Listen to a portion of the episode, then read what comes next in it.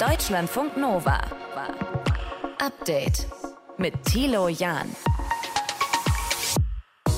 Back to normal nach der Pandemie.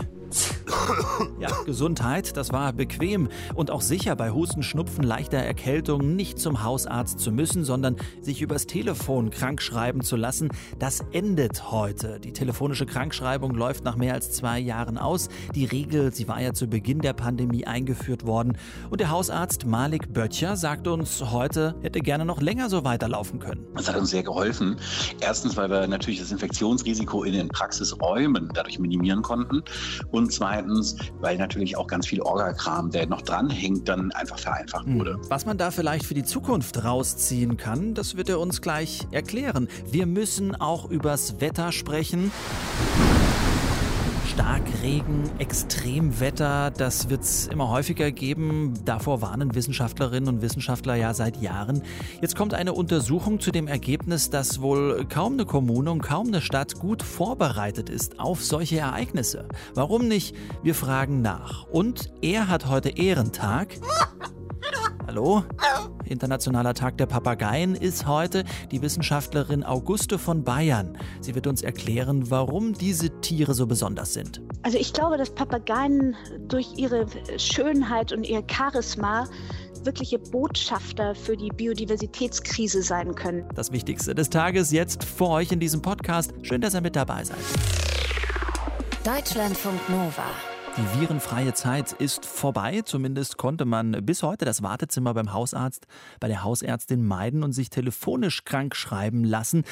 Wie diese Zeit war und ob man nicht hätte das länger beibehalten sollen, besprechen wir mit dem Berliner Hausarzt Malik Böttcher. Herr Böttcher, eigentlich war das doch bisher eine Win-Win-Situation, oder? Die Krankschreibung von zu Hause aus. Wie beurteilen Sie das? Ja, also für uns war das unglaublich hilfreich und wir haben uns sehr gefreut, als diese Lockerungen kamen, dass wir das eben machen durften. Die Patienten nicht mehr zu uns in die Praxis kommen mussten, sondern wir die krank schreiben durften. Das hat uns sehr geholfen. Erstens, weil wir natürlich das Infektionsrisiko in den Praxisräumen dadurch minimieren konnten. Und zweitens, weil natürlich auch ganz viel Orgakram, der noch dranhängt, dann einfach vereinfacht wurde. Mhm. Und da haben wir schon den Wunsch, dass man in Zukunft vielleicht aus dieser Hilfe, die uns dann in den Hausarztpraxen doch dadurch gewährt worden ist, ein bisschen lernt und das eben doch weiter entbürokratisiert, weil ich verstehe mhm. auch nicht genau, wenn eine 20-jährige Regelschmerzen hat, und es ihr nicht möglich ist, arbeiten zu gehen, warum sie den Arzt besuchen muss und sich in das Wartezimmer setzen muss mhm. und warten muss und eventuell sich auch noch äh, einem Infektionsrisiko aussetzt. Also von daher sehe ich da schon einen Vorteil, wenn es um banale Infekte geht, also nicht ärztlich unbedingt zu visitierende Infekte. Das ist natürlich ganz klar, dass mhm. der Arzt sehen muss oder auch per Hausbesuch. Aber da müsste man doch mal drüber reden, ob da nicht eine Vereinfachung langfristig möglich wäre, zumindest über die Videosprechstunde. Wie ist das eigentlich gewesen? Haben sich denn mehr Menschen in dieser Zeit krankschreiben lassen? Ja, also wir haben einen deutlichen Zuwachs gesehen. Natürlich waren das meistens, äh, also ich meine, die Regelungen waren ja auch relativ klar. Es musste ja schon um einen Verdacht gehen oder um einen äh, Atemwegsinfekt der oberen Atemwege. Mhm. Und da haben wir dann einen deutlichen Zuwachs gesehen, einfach weil das für viele Leute vereinfachend war, dann an Krankschreibungen zu kommen. Und die haben dann auch schon den ersten Tag oft genutzt und eine Krankmeldung genommen. Bei einigen Arbeitgebern darf man ja bis zu drei Tage zu Hause bleiben, sich krank melden und braucht dann erst ab dem dritten Tag sozusagen eine ärztliche Krankschrift. Das haben wir schon gemerkt, dass da ein deutlicher Zuwachs war. Wie war die Resonanz bei der Videosprechstunde? Sie haben es schon erwähnt. Darf die denn jetzt auch noch genutzt werden oder wie ist da bei Ihnen der Umgang? Ja, also die, momentan ist es so, dass wir die Videosprechstunde jetzt wieder nutzen dürfen. Das durften wir die ganze Zeit. Wir wurden ja sogar animiert, sie zu benutzen. Allerdings gab es immer diesen Cut-off von 20 Prozent der Normalfälle. Also wenn jetzt zum Beispiel ein Hausarzt 1000 Patienten pro Quartal versorgt, dann durfte er 200 Patienten im Quartal per Videosprechstunde abrechnen. Darüber hinaus war ihm das nicht genehmigt. Mhm.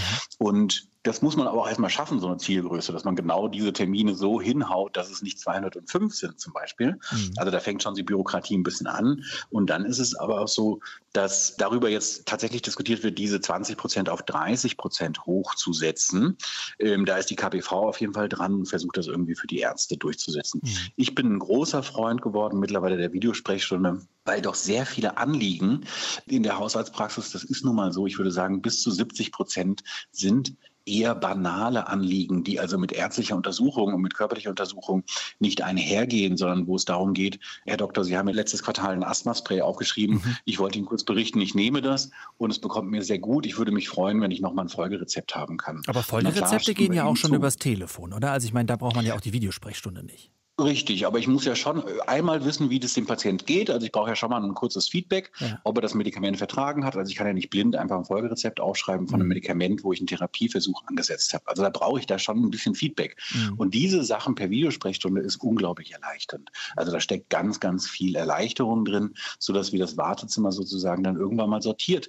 Eventuell eher mit Menschen besetzen, die ähm, auch ein Anliegen haben, das ärztlich untersucht werden muss. Also ich fasse mal zusammen, Herr Böttcher, äh, Sie hatten diese zwei Jahre, die man jetzt äh, Zeit hatte, sich krank schreiben zu lassen via Telefon, gut in Erinnerung und Sie würden das durchaus begrüßen, wenn das vielleicht noch äh, hier an der einen oder anderen Stelle länger dauert.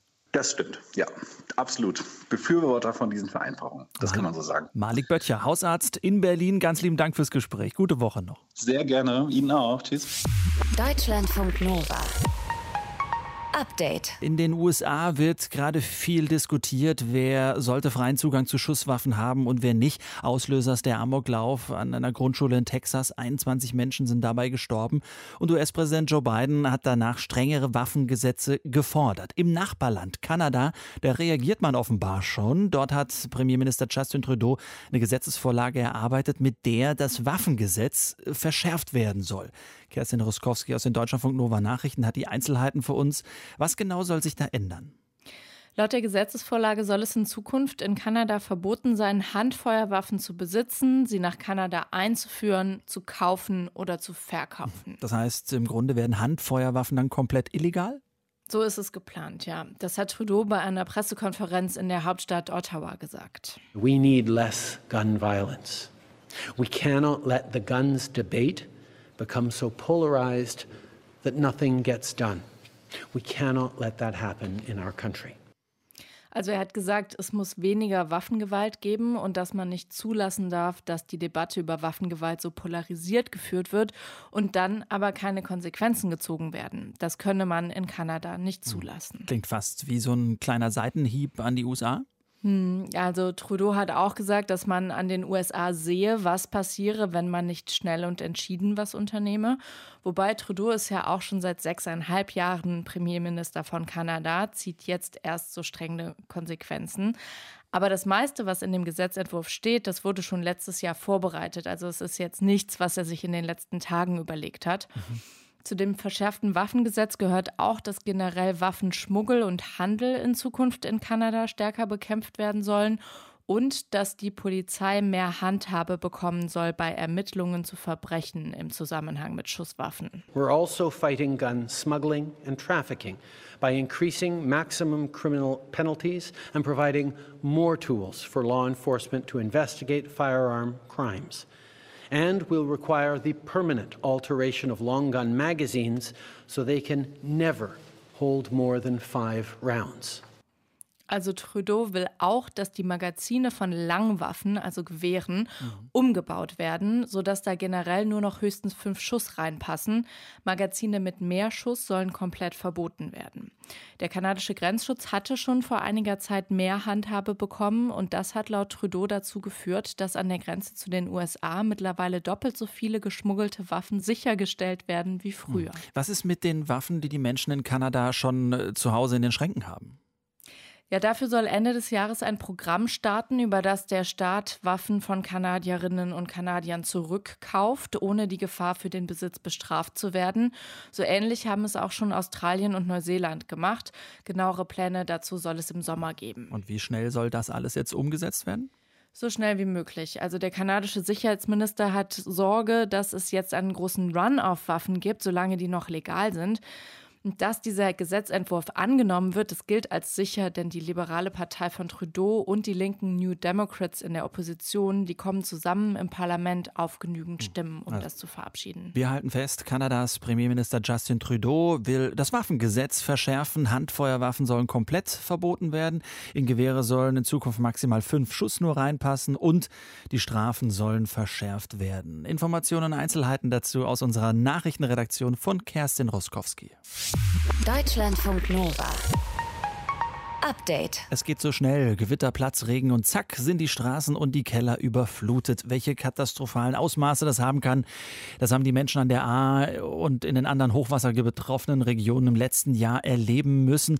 Und Wissenschaftler und Wissenschaftlerinnen sind sich ja einig, es wird wegen des Klimawandels immer häufiger solche Ergebnisse und Ereignisse auch geben. Eine aktuelle Studie sagt jetzt, wir sind darauf nicht gut vorbereitet. Viele Kommunen würden das Thema ausblenden und sich überhaupt nicht darum kümmern. Verena von Keitz aus unserem Team hat sich es genauer angeschaut. Was ist denn da das Problem? Das Problem ist, dass es inzwischen wirklich so gut wie jeden Ort in Deutschland treffen kann. Durch diese plötzlichen Starkregenereignisse, eben zum Beispiel in Zusammenhang mit Gewittern.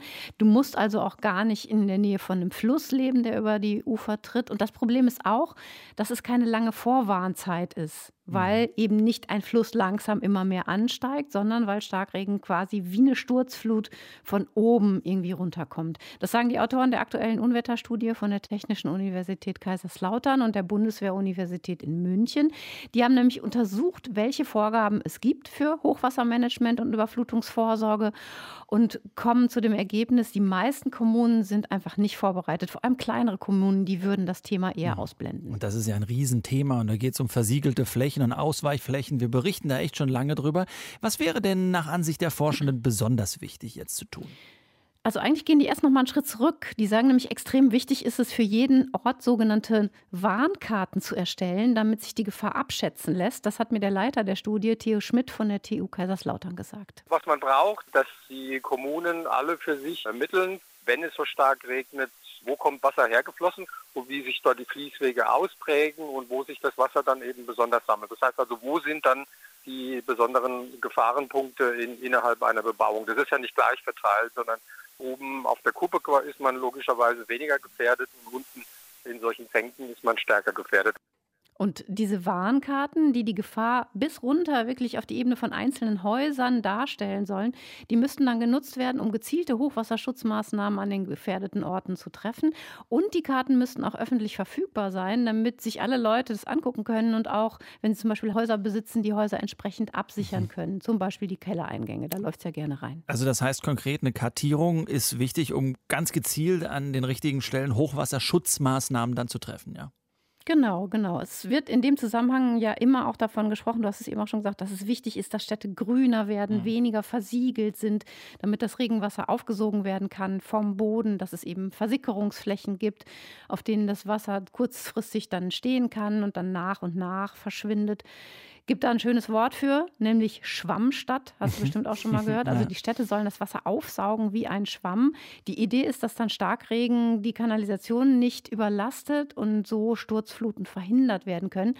Allerdings hat mir Theo Schmidt gesagt, mein persönlicher Vorbehalt ist, dass mit dem Schwamm alleine das auch nicht getan ist. Und ich glaube, dass es bei so Extremsituationen auch immer Wege braucht, sogenannte Notwasserwege, wo das Wasser ohne größere Schäden abfließen kann. Denn klar, bei so einem Gewitter mit Starkregen, da kann ja mal locker 60 bis 80 Liter Regen pro Quadratmeter in zwei Stunden runtergehen. Also das Schwammprinzip alleine das reicht nicht. Das sagen auch andere Forscher, die sich mit dem Thema Starkregen befassen.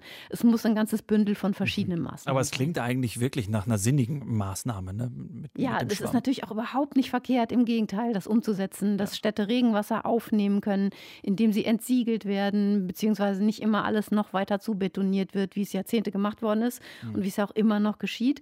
Das hat ja noch einen anderen Aspekt, dass es in Hitzeperioden für Abkühlung sorgt in Städten dass sich im Sommer eben die nicht immer weiter aufheizen.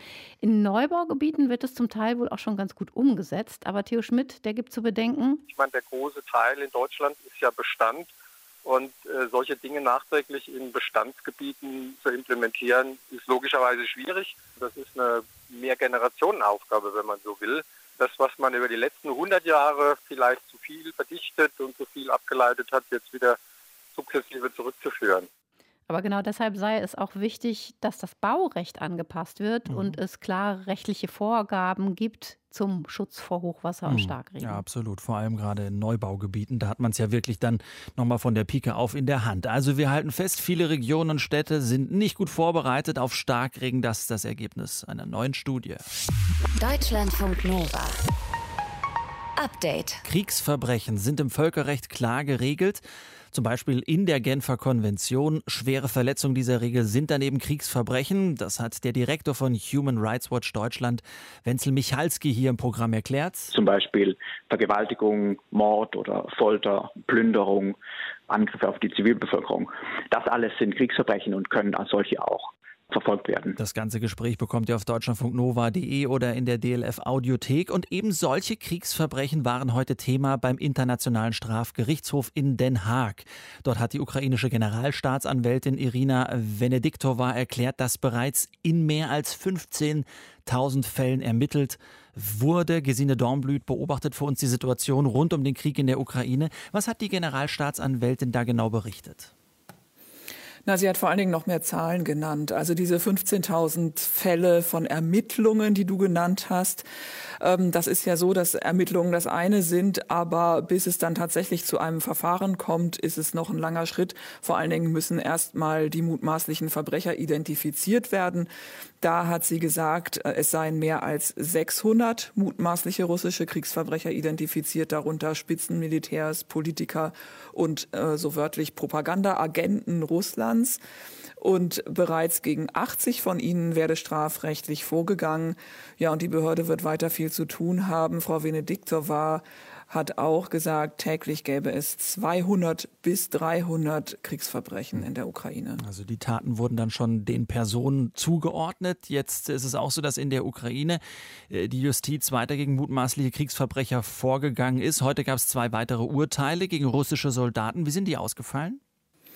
Diesmal gab es je elfeinhalb Jahre Haft für zwei russische Soldaten. Das ist jetzt vergleichsweise milde im Vergleich zu dem lebenslänglich, das es ja vor einer Woche gab für einen russischen Soldaten, der einen ukrainischen Zivilisten erschossen hatte. Diese beiden, die heute verurteilt wurden, die sollen am ersten Kriegstag Wohngebiete im Gebiet Kharkiv im Nordosten der Ukraine beschossen haben. Das sind Vertragssoldaten. Einer hat ein mit Raketenwerfern bestücktes Kampffahrzeug gefahren, der andere hat die Geschütze ausgerichtet und getroffen wurden Wohnhäuser und eine Ausbildungsstätte für Tierärzte. Das Gericht blieb ein halbes Jahr unter der Forderung der Anklage nach zwölf Jahren Haft. Bei Kriegsverbrechen wird gerade oft auf russische Soldaten geschaut. Es gibt aber auch Vorwürfe gegen ukrainische Soldaten. Was ist darüber bekannt? Also mir ist ein Fall bekannt bisher während dieser ganzen drei Monate. Und es geht dabei um ein mutmaßliches Verbrechen nicht an äh, Zivilisten und auch nicht systematisch als Mittel der Kriegsführung, sondern es sind Misshandlungen von mutmaßlich russischen Soldaten, was aber dennoch natürlich ein Kriegsverbrechen wäre und aufgearbeitet werden muss. Konkret, das soll Ende März passiert sein in einem Ort bei Kharkiv. Es gibt ein Video davon, da sind drei Uniformierte zu sehen, die auf dem Boden liegen, dann drei weitere Uniformierte, die aus einem Bus aussteigen und denen dann in die Beine geschossen wird.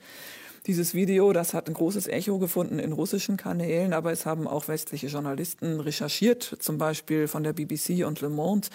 Die haben den Ort herausbekommen, an dem das passiert sein soll, den Tag, haben rausgekriegt, welches ukrainische Bataillon dort gerade war. Eines nämlich, dessen Chef früher schon mal wegen Machtmissbrauch und Korruption in Verruf kam.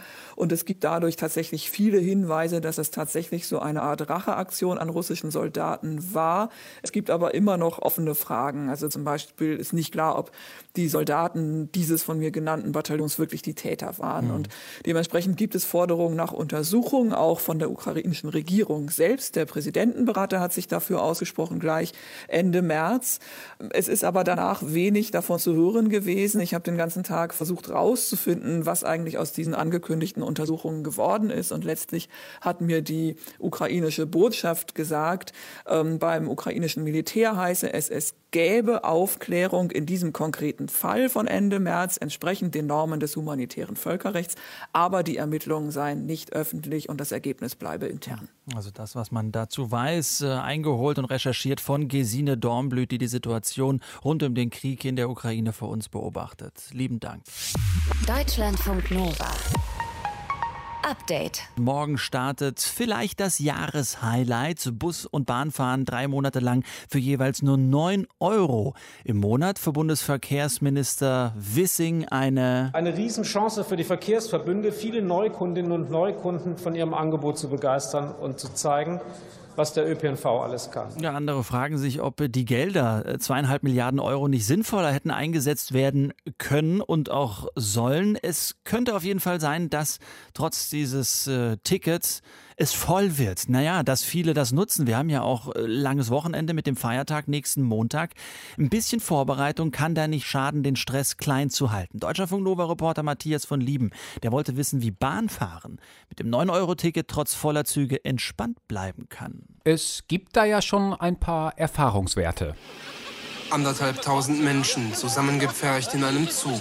Drangvolle Enge, quengelnde Kinder. Die Luft ist zum Schneiden dick ist ein Ausschnitt aus einem ARD-Bericht von 1995. Da hatte die Bahn gerade das schöne Wochenendticket eingeführt. 15 Mark hat's gekostet und fünf Leute durften damit in allen Nahverkehrszügen quer durch die Republik fahren. Nur in den ersten Nachkriegsjahren waren die Züge so voll. Brechend volle Züge, schimpfende Fahrgäste, frustrierte Schaffner. Vielleicht ja ein Vorgeschmack auf die Erlebniswelt 9-Euro-Ticket. Denn auch Verkehrsexperten rechnen mit einer ziemlich angespannten Stimmung unter den Fahrgästen. Die Frustrationsschwelle, die sei sowieso schon sehr tief, heißt es. Und auch Gewerkschaften erwarten richtig viel Frust. Keiner will gerne im Gang stehen mit, mit fünf anderen eng an eng. Das ist Don de Wohl, stellvertretender Bundesvorsitzender der Deutschen Gesellschaft für Verkehrspsychologie. Jeder möchte möglichst einen Sitzplatz haben, möglichst auch bequem und nicht Ellbogen an Ellbogen. Das sind natürlich auch typische psychologische Mechanismen. Man braucht eigentlich einen gewissen Raum um sich herum, um sich wohl und geschützt zu fühlen. Das Ding ist nur, in einem vollen Regiozug, auf dem Weg in den Ostseeurlaub oder auch auf klassischen Pendlerstrecken im Ruhrgebiet, da wird dieser Wohlfühlraum in den drei Monaten 9-Euro-Ticket wohl zwangsläufig ein bisschen häufiger unterschritten und zum feuchtwarmen Biotop werden fremde Personen kommen uns unglaublich nahe und das ist natürlich stressauslösend, inklusive wenn es dann noch zu Körperkontakt kommt. Sagt deshalb auch Cornelia Herbert, Professorin für angewandte Emotions- und Motivationspsychologie an der Uni Ulm. Zwar müsse man differenzieren zwischen ängstlicheren Menschen und nicht so ängstlichen, zwischen PendlerInnen und Menschen, die mit dem 9-Euro-Ticket in den Urlaub fahren, aber generell gelte laut Herbert eine Bewältigungsstrategie, um mit solchen Situationen umzugehen, ist sicherlich auch immer, sich da ein bisschen vorzubereiten drauf. Herbert sagt, es kommt darauf an, mit welchen Erwartungen wir in so eine Situation gehen. Wenn wir zu Stoßzeiten Bahn fahren, sollten wir halt einfach schon mit einem vollen Zug kalkulieren und von vornherein eher auf einen Stehplatz im Gang als einen sicheren Sitzplatz setzen. Oder, wie Verkehrspsychologe De Wohl empfiehlt, seinen Wohlfühlraum subjektiv erweitern. Indem man sich in sich zurückzieht, auf sich selbst fokussiert. Dann kann man sicherlich die neuen Medien auch nutzen. Ein Tipp, den auch Cornelia Herbert 9-Euro-Ticket-Reisenden ans Herz legt, zu fokussieren. Nicht die Situation wahrzunehmen, sondern auszublenden, sich abzulenken. Zum Beispiel mit einer netten, entspannten Playlist. In gewissem Maße die Flucht ergreifen. Eine alternative Emotions- und Stressregulationsstrategie, die Augen zu schließen und auf eine Gedankenreise zu gehen. Vielleicht so ein Bild zeichnen, was einem als nächstes erwartet, wenn man dann angekommen ist. Das kann ja unterschiedlich sein, wenn man sich dann schon im Urlaub sieht oder am Arbeitsplatz. Das ist sicherlich eine Strategie, sich abzulenken von der Situation, die Stress auslöst. Der Nebeneffekt, wenn ich mir mittels Salamitaktik meine Reise in kleine Häppchen zerlege und überlege, wohin bringt mich der Zug als nächstes und wie lange wird das wahrscheinlich maximal noch dauern, dann bewerte ich die Situation neu und bin ihr nicht mehr so hilflos ausgeliefert. Ein Ende der Stresssituation ist in Sicht. Ich werde entspannter. Oftmals bin ich selbst aber ja gar nicht der Auslöser für eine Stresssituation, sondern andere. Die schimpfen, weil ihnen jemand oder ein Koffer in die Quere kommt, die bei fünfminütiger Verspätung ausflippen und auf die Bahn. Mal wieder typisch. Die Politik. Wirklich echt eine grandiose Idee mit dem 9-Euro-Ticket. Oder eben andere Reisende schimpfen. Kurz, bei denen unter Stress Emotionen die Kontrolle übernehmen. Wenn jemand in einer gereizten Stimmung ist, sagt Herbert, dann könnte man das beim Bahnfahren frühzeitig an der Mimik ablesen und so Konflikten aus dem Weg gehen. Wo man eigentlich schon sieht, ob jetzt jemand lächelt oder ob jemand da die Stirn runzelt und eher grimmig reinschaut. Wenn es zu einer richtig vollen Emotion kommt, also das, was man so in Rage reden nennt, was dann manchmal schon hilft, ist dann vielleicht auch gerade mit etwas Paradoxem zu reagieren. Also nicht, wenn jetzt jemand einem vielleicht mal ein bisschen anpflaumt oder eben selbst gestresst ist, versuchen ruhig zu bleiben und ähm, dementsprechend eine freundlichere Antwort zu geben. Verkehrspsychologe Don de Wohl glaubt aber, weil viele Konflikte durch vorherigen Stress entstehen, sollte er dort angesetzt werden. Also vorm Reiseantritt eher nochmal runterfahren. Oder wie er sagt, eine Tür hinter sich zuzumachen, wenn ich aus der Situation der Arbeit rausgehe, des Stresses, und die Tür in eine neue Situation damit aufmachen. Deutschlandfunk Nova. Update. Das ist heute sein Tag. Hallo. Hallo. Hallo. Internationaler Tag der Papageien. Tolle Tiere. Sie haben ihren Schnabel zu so einer Art dritten Bein entwickelt. Damit können sie sich festkrallen. Außerdem sind sie sehr empathisch und intelligent. Und ja, sie können eben auch sprechen.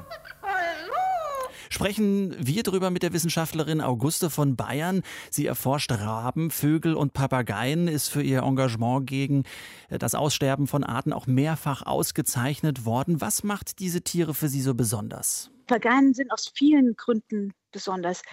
Erstmal sind sie wirklich faszinierende Tiere, die Menschen schon immer bewegt haben, allein durch ihre Farbenpracht, durch ihre wunderschönen Federkleider. Mhm. Und dann kommt dazu, dass sie unglaublich sprachbegabt sind, dass also ganz viele Arten wirklich menschliche Wörter lernen können ganz leicht. Und allgemein gehören die Papageien eben zu einer der wenigen Tiergruppen, die ihr ganzes Leben lang vokales Lernen haben, also die ihre Laute verändern können ihr ganzes Leben lang.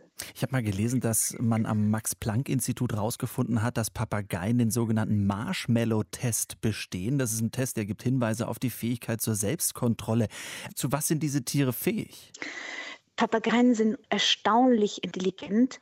Es gibt sogar Studien, dass sie Werkzeuge erfinden, um an Futter zu kommen, spontan. Mhm. Das heißt, sie können sich aus, äh, besonders Kakadus, können aus Holz oder aus Pflanzenmaterial äh, sich ein Stäbchen schnitzen sozusagen, mhm. um an Futter zu kommen, an das sie nicht herankommen würden. Also sie können wirklich komplett neue Probleme flexibel lösen. Warum sind die denn eigentlich so intelligent? Wo kommt das her? Das ist genau die Frage, die meine Forschungsgruppe beschäftigt. Wir forschen an der Evolution der Intelligenz bei, bei Wirbeltieren und eben da, da stechen gerade die Papageien zusammen mit den Rabenvögeln einer anderen Vogelgruppe und Delfinen und Primaten, unseren nächsten Verwandten, ganz mhm. stark hervor. Also vier total unterschiedliche Tiergruppen stechen hervor in, in ihrer relativen Gehirngröße. Die haben also besonders große Gehirne und die schneiden eben auch in den Intelligenztests, die man durchführt, extrem gut ab. Das mhm. heißt, in anderen Worten, Papageien sind auf einem vergleichbaren Intelligenzniveau wie Menschenaffen, wie unsere nächsten Verwandten. Mhm. Und eine unserer faszinierendsten neueren Studien ist, dass sie sich spontan helfen, dass sie mhm. Freunden und auch nicht befreundeten Individuen spontan helfen, ein Ziel zu erreichen. Wir haben ein Experiment gemacht, wo sie mit einem Menschen Futter austauschen gegen so kleine Wertmarken. Mhm. Sie geben die Wertmarke her, dann bekommen sie ein gutes Stück Futter.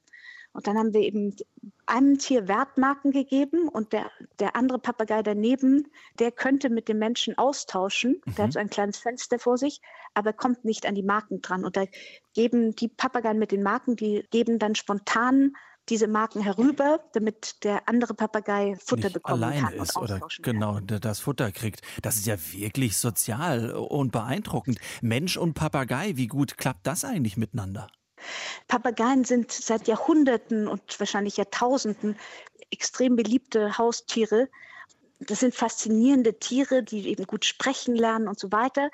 Aber ähm, es ist auch der, einer der Gründe, warum Papageien so vom Aussterben bedroht sind. Mhm. Man muss unbedingt wissen, dass Papageien wirklich zu einer der bedrohtesten Vogelgruppen gehören. Ein gutes Drittel sind vom Aussterben bedroht. Also mhm. von 387 Papageienarten, die man momentan anerkennt, sind 109 bedroht, vom mhm. Aussterben bedroht auf der roten Liste. Die Tierschutzorganisation World Parrot Trust hat diesen heutigen Tag ins Leben gerufen. Es ist Internationaler Papageientag, soll darauf aufmerksam machen, wie besonders die Tiere sind und welchen Schutz sie benötigen. Deutschlandfunk Nova. Update. Immer Montag bis Freitag auf deutschlandfunknova.de und überall, wo es Podcasts gibt. Deutschlandfunk Nova.